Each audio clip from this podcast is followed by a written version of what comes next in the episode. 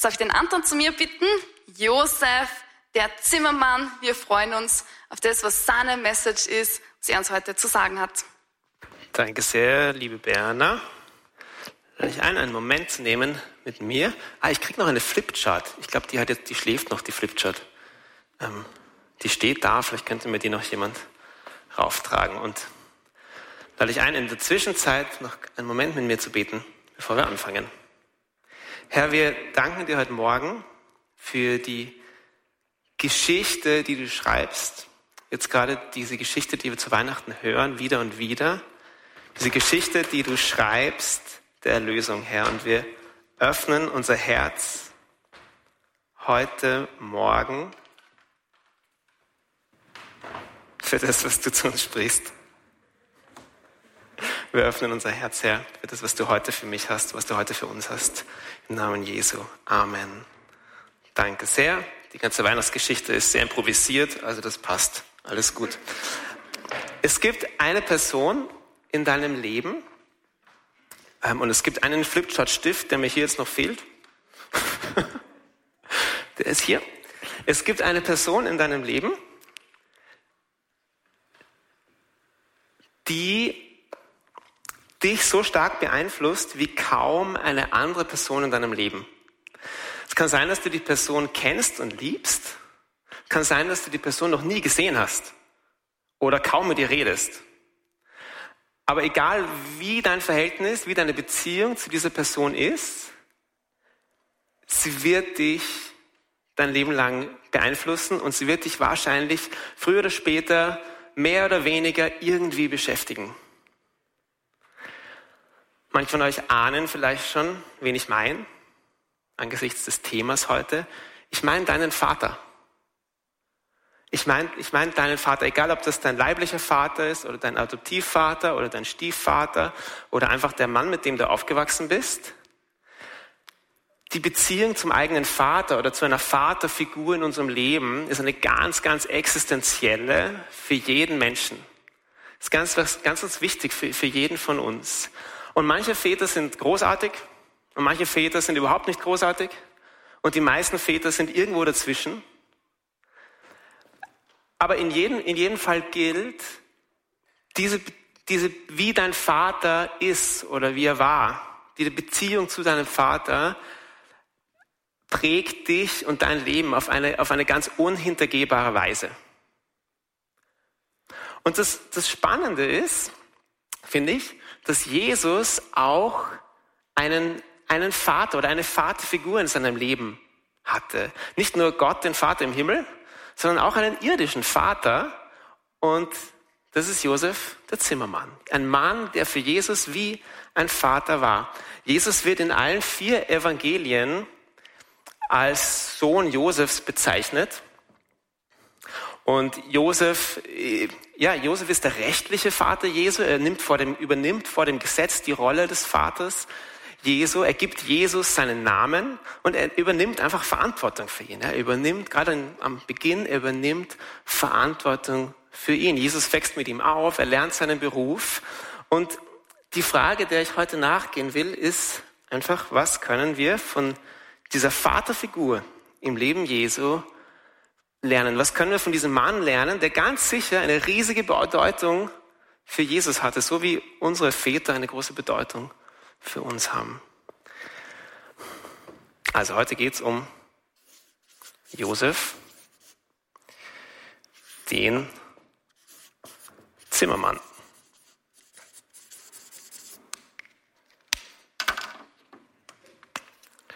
Und wir wissen relativ wenig über Josef, muss man dazu sagen. Es gibt nur zwei Evangelien, die überhaupt von Josef sprechen, und das ist ähm, das Matthäus-Evangelium und das Lukas-Evangelium. Und in beiden kommt er gar nicht so viel vor, im Gegensatz zu Maria. Maria kommt die ganze, in allen vier Evangelien bis zum Ende vor. Über Josef wird ab dem öffentlichen Auftreten Jesu eigentlich nichts mehr nichts mehr gesagt. Und das macht es wahrscheinlich, kann es nicht sicher sagen, aber wahrscheinlich, dass Josef eher früh gestorben ist und Jesus diesen seinen, seinen Ziehpapa schon vor seinem 30. Lebensjahr verloren hat. Also wir wissen nicht so viel über Josef, aber das, was wir wissen, ist, die Geschichte Josefs beginnt mit einer großen Krise. Die beginnt mit einem großen Bruch erstmal. Josef ist mit Maria verlobt und Maria ist schwanger, aber offenbar nicht von Josef. Und Matthäus schildert das so, schildert das so ganz nüchtern. Ähm, Matthäus lesen wir, mit der Geburt Jesu Christi war es so. Maria, seine Mutter, war mit Josef verlobt. Noch bevor sie zusammengekommen waren, zeigte sich, dass sie ein Kind erwartete, durch das Wirken des Heiligen Geistes. Josef, ihr Mann, der gerecht war und sie nicht bloßstellen wollte, beschloss sich in aller Stille von ihr zu trennen. Während er noch darüber nachdachte, siehe, da erschien ihm ein Engel des Herrn im Traum und sagte, Josef, Sohn Davids, fürchte dich nicht, Maria als deine Frau zu dir zu nehmen, denn das Kind, das ihr erwartet, ist vom Heiligen Geist.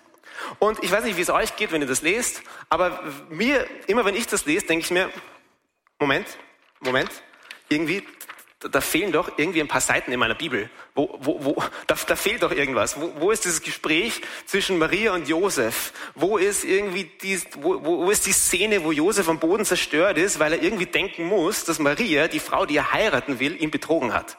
Wo ist der Monolog Marias, wo sie ringt darum, wie um alles in der Welt sie Josef das erklären soll? So, Josef, es ist nicht so, wie du denkst. Es war der Heilige Geist. Ja, genau. Ja. Dieses Ereignis muss für Josef erstmal eine, erstmal eine riesige Enttäuschung sein. Jetzt bevor der Engel kommt und bevor diese ganze Geschichte weitergeht. Erstmal, wow, was ist da, was ist das? Was ist das? Maria ist schwanger und nicht von mir. Hallo. Also, erste Krise. Erste Krise. Und es geht nicht viel besser weiter. Maria ist schwanger. Zweite Krise. Maria ist hochschwanger. Und Josef erfährt, dass er für eine Volkszählung nach Bethlehem reisen muss mit seiner hochschwangeren Frau.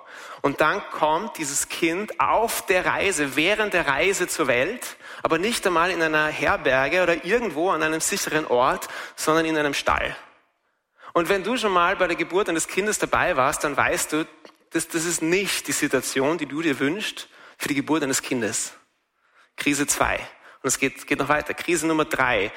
Herodes, der, der regierende König damals, fühlt sich irgendwie in seinem Machtanspruch von der Geburt Jesu bedroht und beschließt, alle Buben bis zwei Jahre im Umkreis von Bethlehem, dem Geburtsort von Jesus, zu ermorden, ermorden zu lassen. Und Josef muss mit seiner Familie mitten in der Nacht nach Ägypten fliehen als, und, und, und leben als Flüchtlinge in Ägypten zunächst. Krise Nummer drei. Das ist massiv. Und du siehst, die Biografie Josefs ist gezeichnet von, ja, von solchen Brüchen und von Krisen und von Herausforderungen. Und ich glaube, es gibt zwei Dinge, die wir an dem Punkt einfach lernen können. Und das erste, der erste Punkt ist, Gott wirkt durch Krisen hindurch. Also nicht Gott wirkt durch Krisen, so Gott schickt eine Krise, um zu wirken, nein, aber Gott wirkt durch Krisen hindurch und nicht an ihnen vorbei. Und das ist wichtig.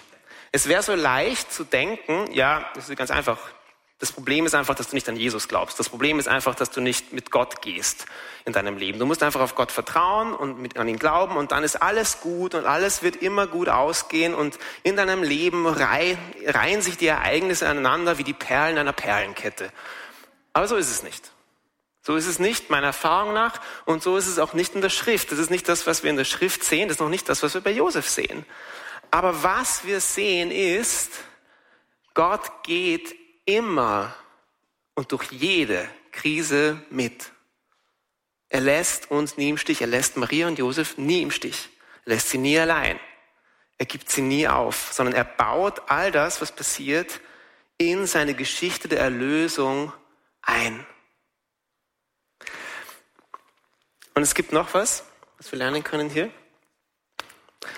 Und das nenne ich die Kraft der Annahme. Die Kraft der Annahme, weil das Bemerkenswerte ist, nicht nur, dass Gott diese ganzen Krisen in seine Geschichte einbaut, sondern auch, wie Josef mit all dem umgeht. ähm, Josef stemmt sich nie dagegen. An keinem Punkt sehen wir, wo Josef anfängt zu rebellieren und wo Josef anfängt, anfängt zu sagen, ah, jetzt diese Schwangerschaft und jetzt diese Reise und dieses Kind und was soll das? Und ich wollte doch eigentlich Zimmermann des Jahres werden und jetzt geht es nicht mehr. Na, sondern er, er nimmt es an. Er nimmt seine Geschichte, er nimmt seinen Lebensweg mit all diesen, ja, diesen Herausforderungen nimmt, nimmt er an. Und ich glaube, seinen Lebensweg, seine Biografie anzunehmen, ist eine Lebensaufgabe eine Lebensaufgabe für jeden von uns und kann so schwierig sein, weil die Wahrheit ist, das Leben läuft eben nicht immer so, wie wir das uns wünschen oder wie es in unserer Idealvorstellung wäre. Und gleichzeitig ist es so wichtig, sich damit zu versöhnen.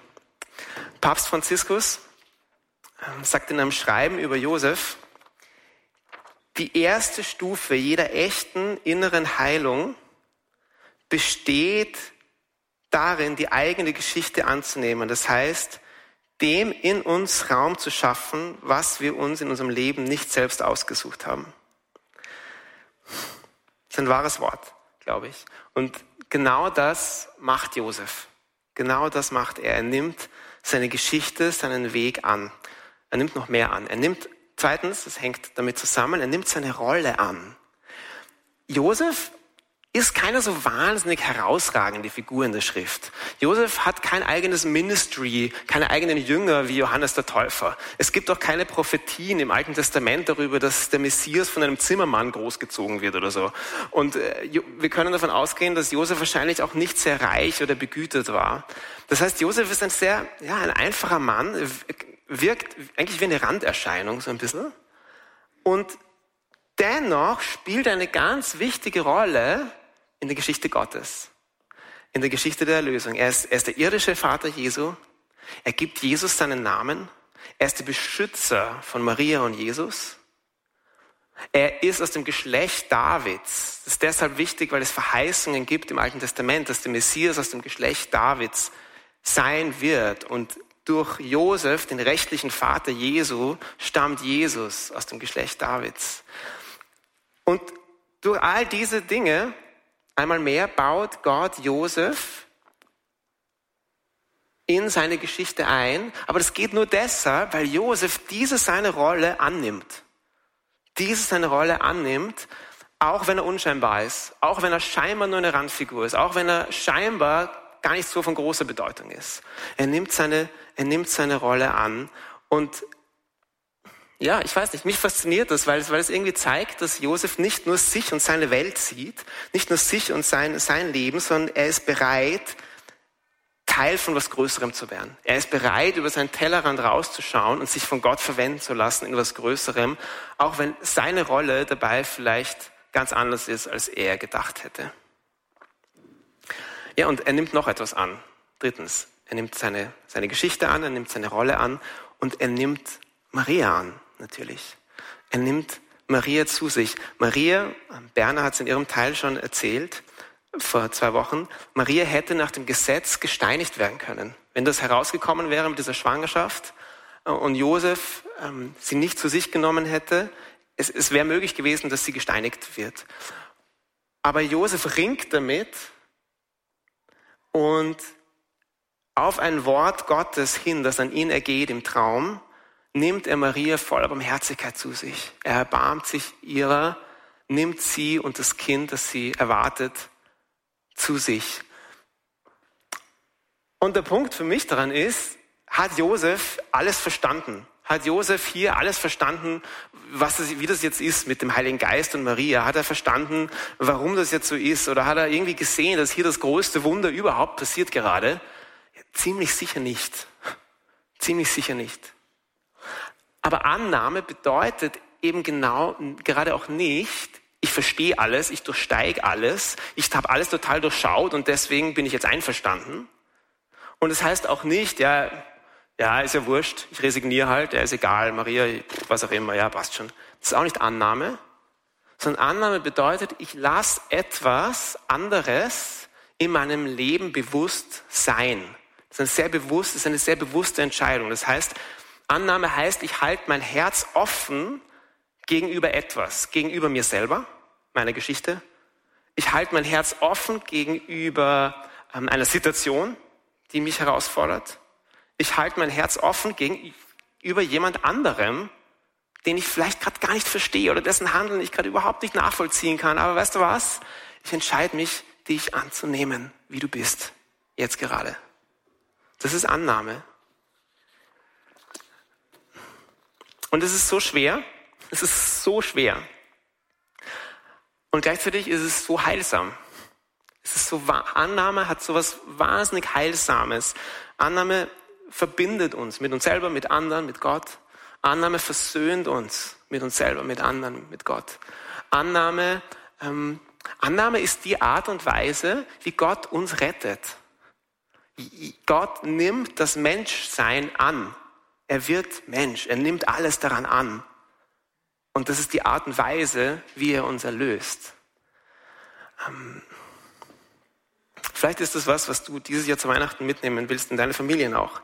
Ich kann dir sagen, in meiner Beziehung zu meinen Eltern ist diese Entscheidung zu sagen, weißt du was, ich versuche euch nicht mehr zu verändern oder euch so zu machen, dass ihr meinen Idealen entsprecht und ich entscheide mich, euch anzunehmen, ist entscheidend gewesen. Und vielleicht ist es für dich auch entscheidend, in einer Beziehung zu sagen, weißt du was, ich verstehe dich nicht ganz, du bist nicht so, wie ich es vielleicht gerne hätte, aber ich nehme dich an und ich sehe auch das viele Gute und ich sehe das nicht so Gute und ich nehme es an. Das ist key, glaube ich, für ganz viele Beziehungen. Drittens, es gibt nur vier Punkte übrigens. In Matthäus 1 heißt es, Josef, Josef ist ein Gerechter. Matthäus sagt, Josef ist ein Gerechter und ein Gerechter im alttestamentlichen Verständnis ist jemand, der, ja, der die Weisung Gottes befolgt, der auf Gottes Wort hört, der ihm wirklich vertraut. Im, Im Neuen Testament wäre es jemand, der glaubt. Und so einer, so einer ist, so einer ist Josef. Josef vertraut auf das Wort Gottes. Einmal im Gesetz. Er, er folgt, er ist gehorsam gegenüber der Tora. Ähm, er lässt Jesus beschneiden. Er achtet auf die Zeit der Reinigung von Maria. Er bringt Jesus als Erstgeborenen da im Tempel. Aber er ist auch gehorsam gegenüber Gottes Wort, das an ihn ergeht in vier Träumen.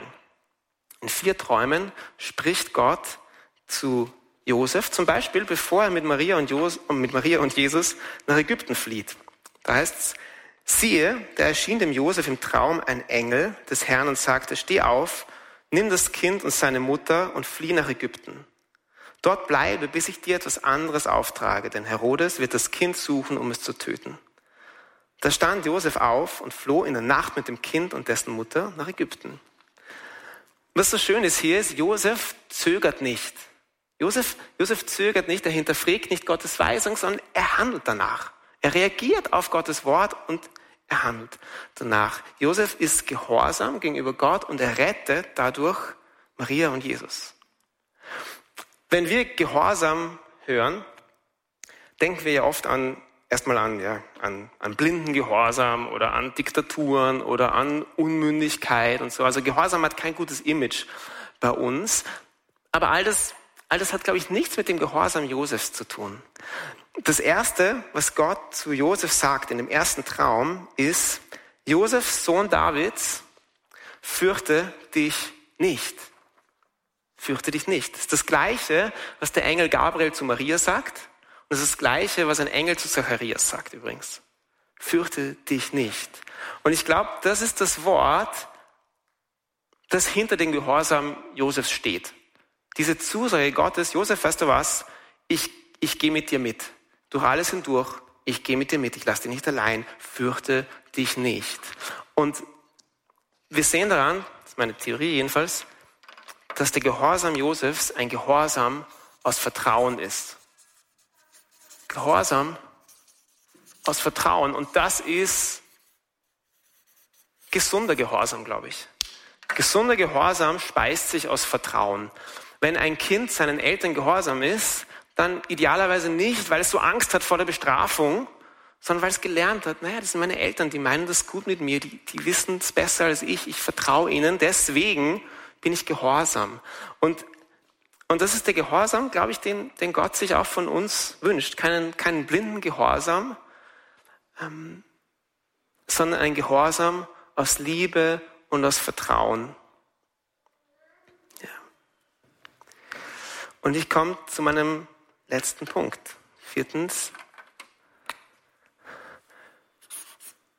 Und der heißt, oh, Josef kann staunen.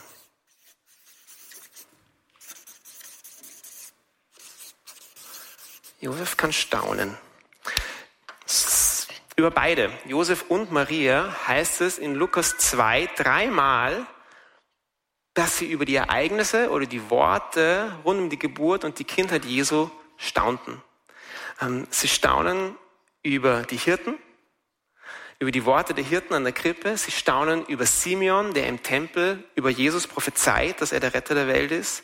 Und sie staunen über die Worte Jesu, der als Zwölfjähriger auf einer Pilgerreise in Jerusalem verloren geht und dann nach drei Tagen finden ihn seine Eltern wieder im Tempel.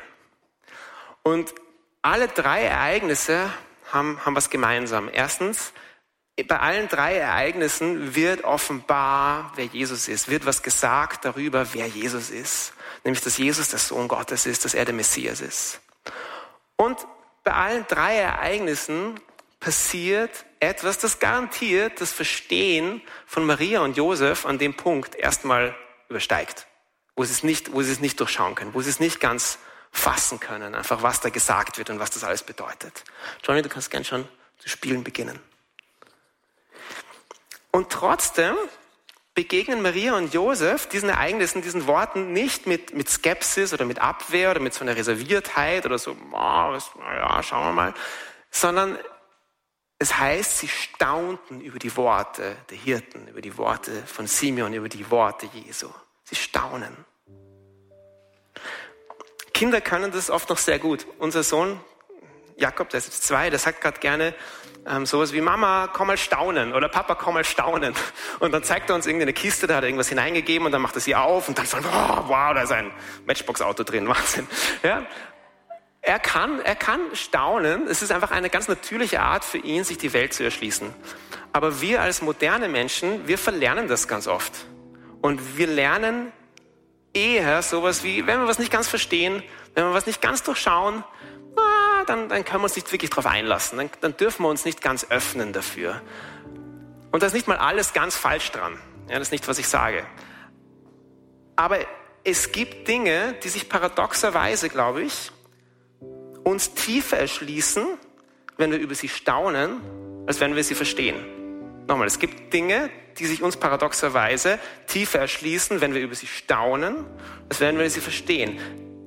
Du kannst ein, ein Kunstwerk, ein Gemälde vielleicht nicht verstehen, aber du kannst darüber staunen und indem du darüber staunst, erfasst du das Schöne darin. Oder wenn sich zwei Menschen, wenn sich zwei Menschen lieben, wenn sich zwei Menschen lieben, lässt sie nicht alles daran, daran verstehen. Ja? Liebe erschöpft sich nicht in den biochemischen Reaktionen zwischen zwei Säugetieren, die man messen und, und, und berechnen kann, sondern es gibt was an Liebe, das ich nicht ganz verstehen lässt, über das ich aber staunen kann. Und wenn ich das nicht mache, verpasse ich das Wesentliche an Liebe. Und mit Gott ist es genauso. Mit Gott ist es genauso. Du kannst Gott nicht ganz verstehen, du wirst ihn nicht komplett durchschauen, aber du kannst anfangen, über ihn zu staunen. Und ich lade dich ein, dieses Jahr zu Weihnachten eine Haltung des Staunens zu, nehmen, zu wählen. Ich lade dich ein, dieses Jahr zu Weihnachten aufzuhören, zu versuchen, das, was wir feiern, komplett zu verstehen und alles zu, alles zu durchschauen und anzufangen zu staunen und zu sagen, Herr, ich staune darüber, dass du Mensch geworden bist, dass du gekommen bist, um mich zu erlösen, dass du wirklich so klein wirst wie ein kleines Kind, um zu mir zu kommen. Ich kann es nicht verstehen, aber ich fange an, darüber zu staunen. Herr, das ist unser Gebet, dass du uns lehrst zu staunen. Das ist unser Gebet, dass du uns hilfst, unser Herz zu öffnen, weil wir dir vertrauen und weil wir wissen, du sagst, fürchte dich nicht, weil wir wissen, du liebst uns Komm, Heiliger Geist, und bring in uns hervor dieses Jahr ein größeres Staunen über das Wunder von Weihnachten als je zuvor.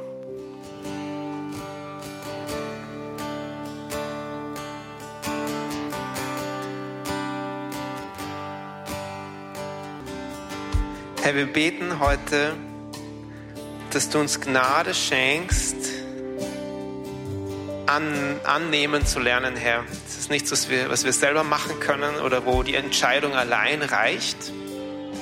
Wir brauchen, brauchen Gnade dafür, uns selber anzunehmen, wie wir sind, unseren Weg, unsere Geschichte, die Leute und Menschen um uns herum, unsere Familien, ähm, die Menschen, die uns anvertraut sind, Situationen, Ereignisse in unserem Leben, die wir so nicht wollten, aber die da sind. Herr, wir beten, komm und hilf uns. Beten, komm, komm und hilf uns. Ich bete, Herr, hilf mir. Komm mit deinem Heiligen Geist, mach mein Herz weich, hilf mir dir zu vertrauen, hilf mir Ja zu sagen zu dir, nicht zu allem, um was mich um mich herum passiert, aber zu dir, der du alles gut einbauen kannst in die Geschichte, die du mit mir schreibst. Herr, ich öffne mein Herz für deine Wege. Ich öffne mein Herz für deine Erlösung und deine Souveränität, mit der du alles in meinem Leben unterfängst und mir zum Guten gereichen lassen kannst. So komm, Heiliger Geist, füll, füll mein Herz, füll mein Inneres, alles, was sich sträubt in mir, alles, was irgendwie rebellieren will und dagegen arbeitet, komm und berühre du, Herr, deiner Liebe, mit deinem Erbarmen, mit dem Klang deiner Stimme. Und füll mein Herz mit einem größeren Staunen, Herr. Füll mein Herz mit, oder mach mein Herz fähiger, Herr, zu staunen über das Verstehen hinaus. Über das Verstehen hinaus mein Herz zu öffnen, zu staunen fasziniert zu sein, bezaubert zu sein von der Schönheit und von der Herrlichkeit, die sich zeigt in den Dingen, die wir gerade in diesen Tagen feiern. Herr, lehre mich zu staunen. Lehre mich zu staunen. Erinnere mich daran, wie das war, wie ich als Kind gestaunt habe. Erinnere mich an die Ereignisse in meinem Leben, in der mein Herz staunen lernen konnte.